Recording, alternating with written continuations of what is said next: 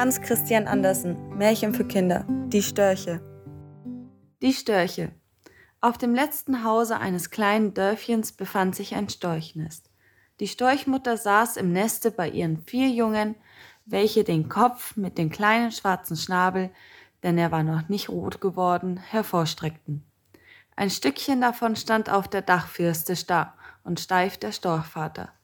Man hätte meinen können, er wäre aus Holz gedrechselt, so stille stand er. Gewiss sieht es recht vornehm aus, dass meine Frau eine Schildwache bei dem Nest hat, dachte er, und er stand unermüdlich auf einem Beine.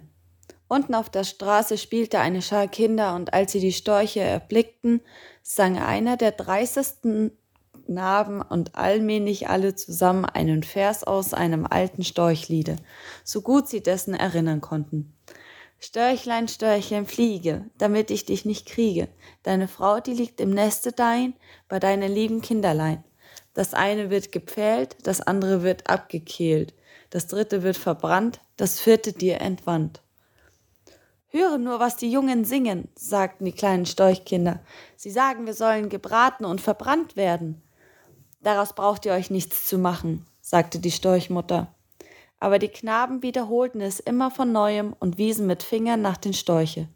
Nur ein Knabe, Peter mit Namen, sagte, es wäre eine Sünde und Schande, sich über die Tiere lustig zu machen, und nahm an ihrem Unfug nicht teil.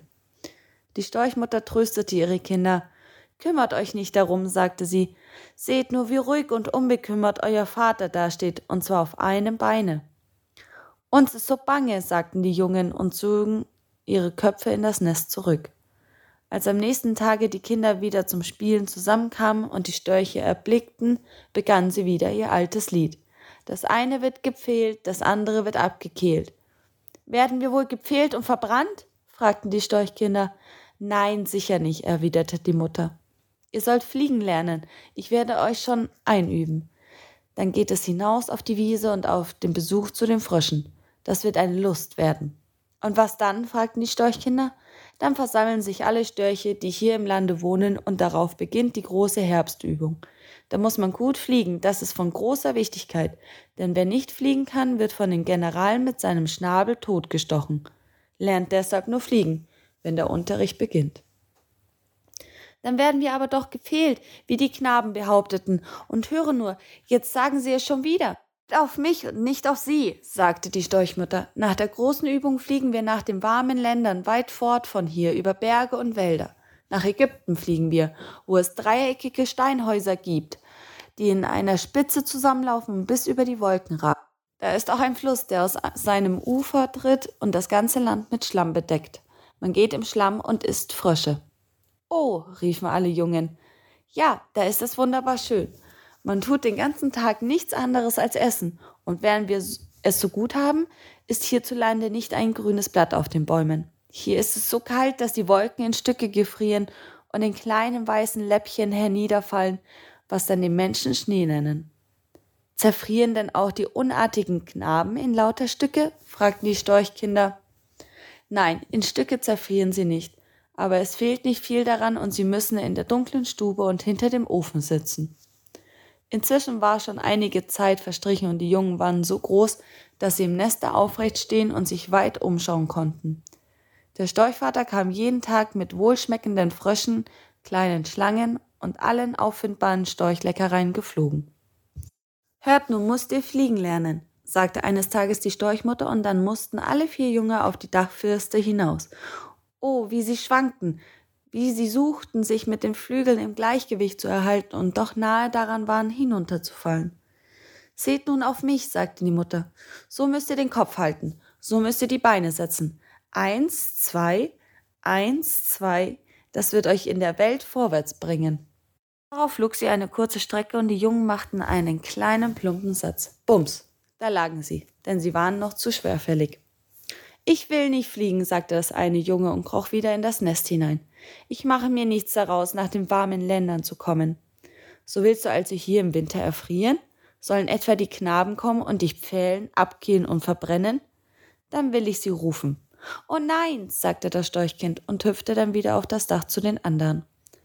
Den dritten Tag konnten sie schon ordentlich ein wenig fliegen, und nun meinten sie auch in der Luft schweben zu können. Seht, das war sehr gut, sagte die Storchmutter. Ihr sollt morgen mit mir in den Sumpf fliegen. Dort kommen mehrere nette Storchfamilien mit ihren Kindern zusammen. Aber sollen wir denn dann auch die unartigen Knaben keine Rache nehmen? fragte, die, fragte der Storchjunge. Lasst sie schreien, was sie wollen. Ihr erhebt euch doch zu den Wolken und kommt nach dem Lande der Pyramiden, während sie frieren müssen und kein grünes Blatt nach einem süßen Apfel haben. Ja, wir wollen uns rächen, flüsterten sie einander zu, und dann wurde wieder fleißig geübt. Von allen Knaben auf der Gasse war kein Ärger des Spottlieds zu singen, als gerade der, welcher er zuerst angestimmt hatte. Und das war ein ganz kleiner Bursche, denn er zählte sicher nicht mehr als sechs Jahre. Die Storchkinder meinten freilich, er wäre hundert Jahre, weil er so viel größer als ihre Mutter und ihr Vater war. Was wussten sie davon, wie alt kleine und große Kinder sein könnten? Ihre ganze Rache sollte sich über diesen Knaben ergießen.